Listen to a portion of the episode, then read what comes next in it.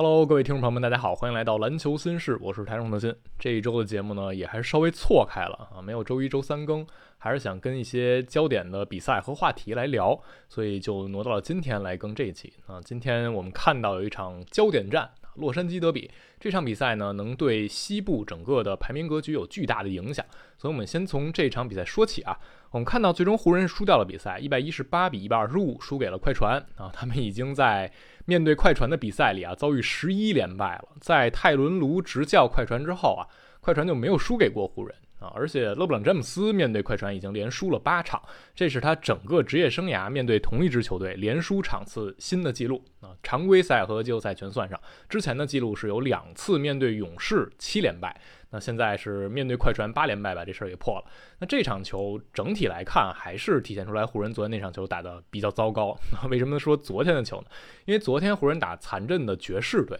打了加时，这对他们背靠背第二个夜晚啊，考验太大了啊！詹姆斯在脚伤复出以来没有打过背靠背。然后浓眉呢也是很久背靠背没有这样的出场，所以上一场比赛两人出场时间都比较长，这场时间呢肯定会适当的受控制，然后整个的能量活力明显是不足的。一上来快船就打了湖人一波十五比三啊，两次湖人把自己埋在大坑里，就是在第一节和第三节啊，你能感觉到整个两队的能量是不一样的。虽然都是努力去争胜，但是快船是养精蓄锐啊，他们从。NCA 决赛那天休息之后就没有比赛，那一直等到今天。今天我们看到快船快攻得分这一项拿了二十四分，上半场就拿了二十分。不断的把节奏推起来，把湖人这边给埋在深坑里。等到下半场，湖人想努力往回追，詹姆斯也找回了手感啊。今天詹姆斯上半场只拿了三分球，这也是非常惨淡的表现，六中一，三分线外一中零。他上一次半场上半场只拿三分，还是二零一八年的事情。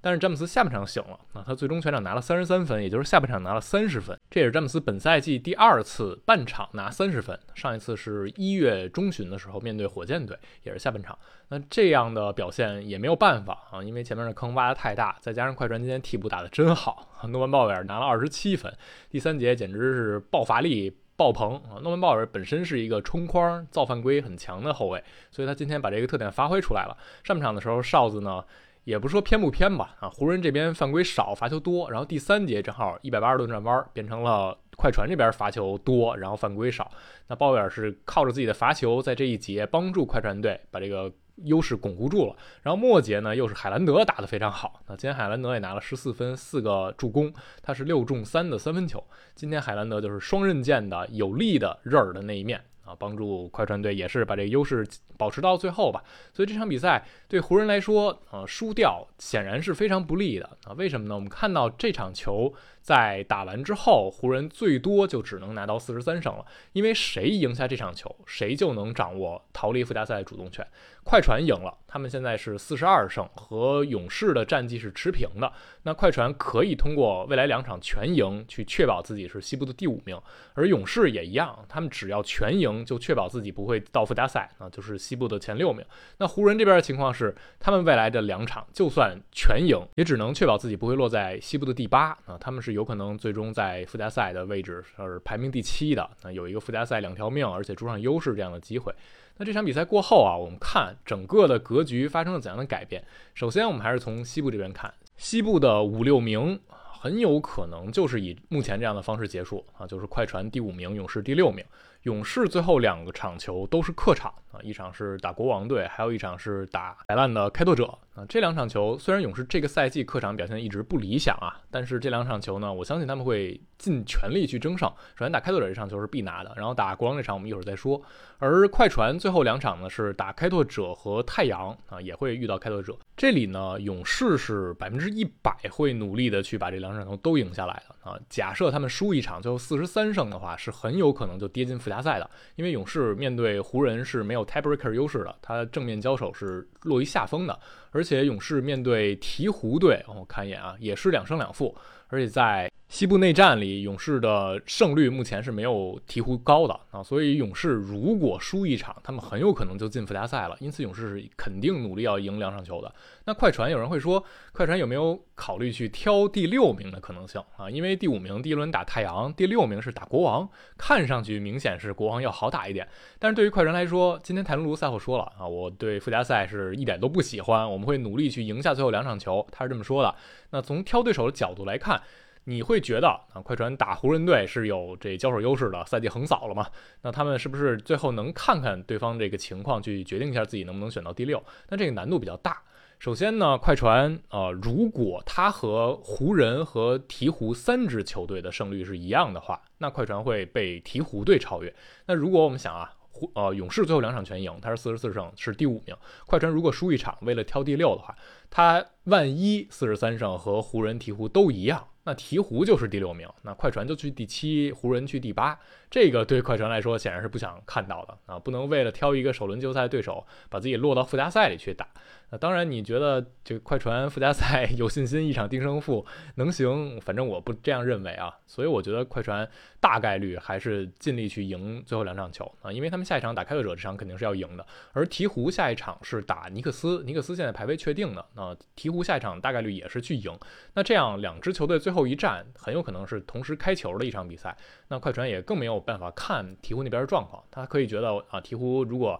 多输一场，我就可以故意去输，然后挪到。第六这个位置，但是同时开球呢，这就很难去把握了。那对于湖人来说，他们要还想逃离附加赛呢，首先要确保自己未来全赢啊，再一个就是要看勇士能不能输给国王队。如果勇士输给国王，湖人面对勇士是有交手优势的啊。如果是湖人、勇士和鹈鹕三支队战绩相平呢，湖人也是有优势的，他们最后能落到第六名。所以这个湖人的命运，这场输掉之后，就要看勇士和国王那场比赛的脸色了。那我们就说到国王队啊，就正好看到西部的头部。西部头部呢，今天灰熊输给了鹈鹕，那这样掘金就正式锁定了西部第一名。他们是队史第一次做到这件事情。而灰熊和鹈鹕这场比赛打的呀，也是非常的一波三折。那我和小陈蹲小黑屋说的这场球，这场比赛鹈鹕这边当然是尽全主力努力去赢，而灰熊这边看上去是想放一放的意思啊。莫兰特、肯纳德、蒂尔曼都没打，但是一上来灰熊队领先还是非常多，最多领先达到十九分。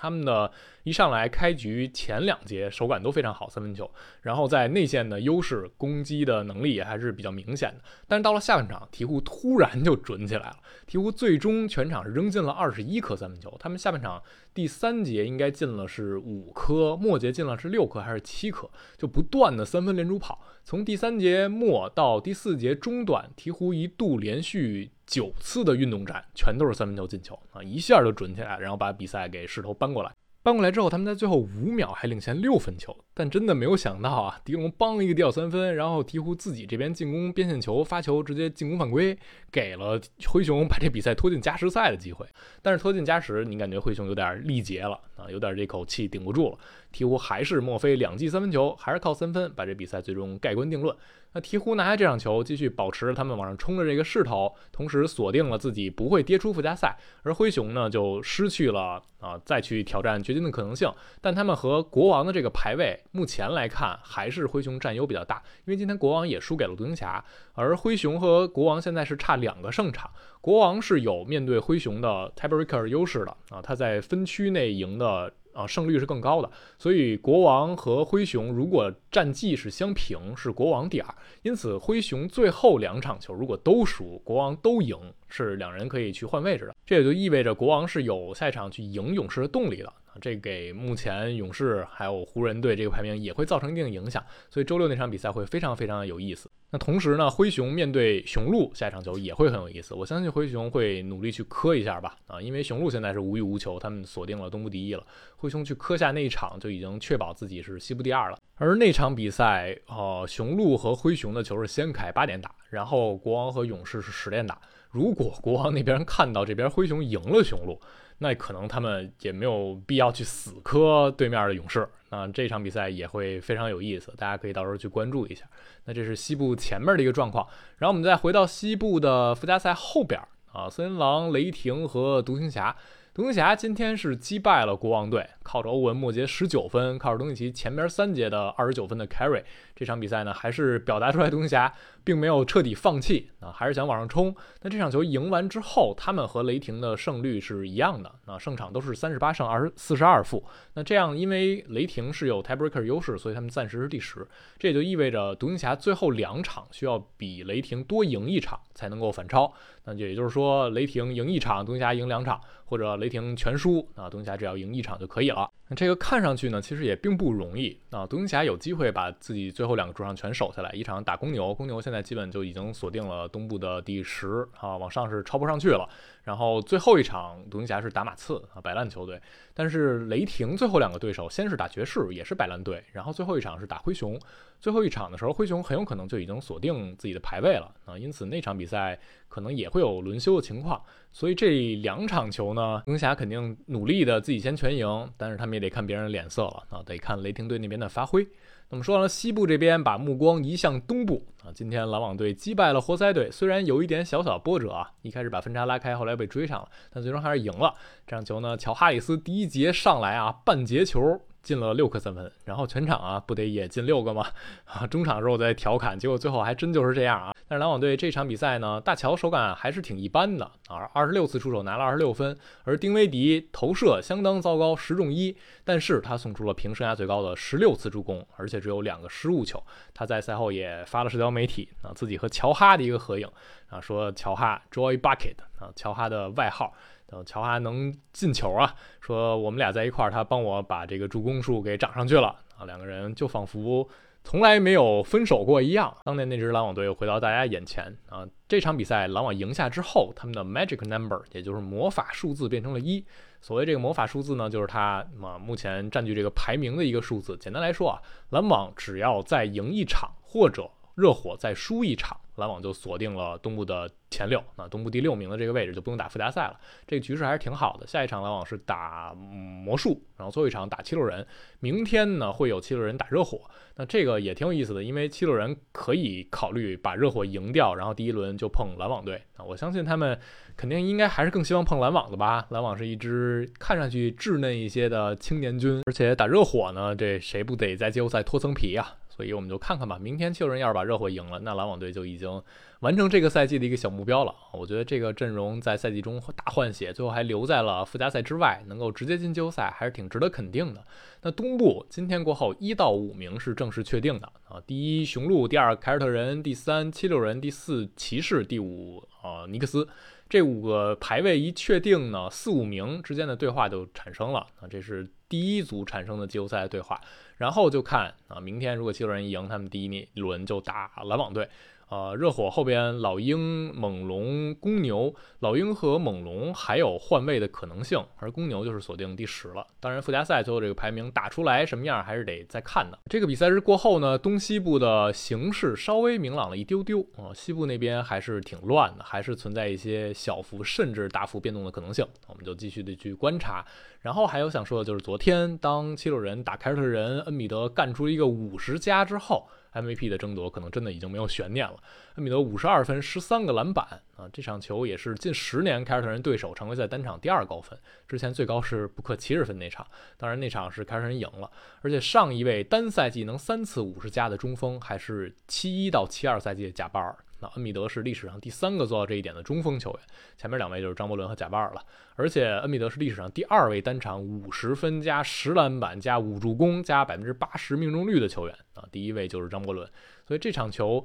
呃，赛后老李也就直接把话撂那儿了，说恩比德就是 MVP，MVP 争夺结束了。那我当然会偏心，但是恩比德今天拿了我们全队一半的分儿，我们其他人可能都投不进球，但是他在一场 NBA 比赛里打出这样的水准，那这 MVP 争夺结束。包括 Shams 今天早上起来也在说，他说他跟一些联盟内部的球员交流，大家的反馈都是恩比德是他们心中的 MVP。嗯，包括前两天库里也说恩比德 MVP 啊，当然这有安德玛同一品牌旗下球员的因素在，但是不管怎么样吧，看上去。于老师在最后冲刺阶段非常的佛，打完了和恩比德那一战之后，于老师就有一种躺平的感觉了啊，该休息休息，上场来打也是没有那么大的欲望去争数据啊，争胜利啊。而恩比德呢，最近还是靠着一些比赛去努力的往上冲了冲，所以从赔率上来看，恩比德也已经大幅度领先了啊。这样呢，MVP 争夺也就到此为止。恩比德是终于在第三年正面对话中击败了约基奇啊，也阻挡了约老师三连 MVP 的道路。这样，我突然想起来，我赛季前预测的 MVP 就是恩比德，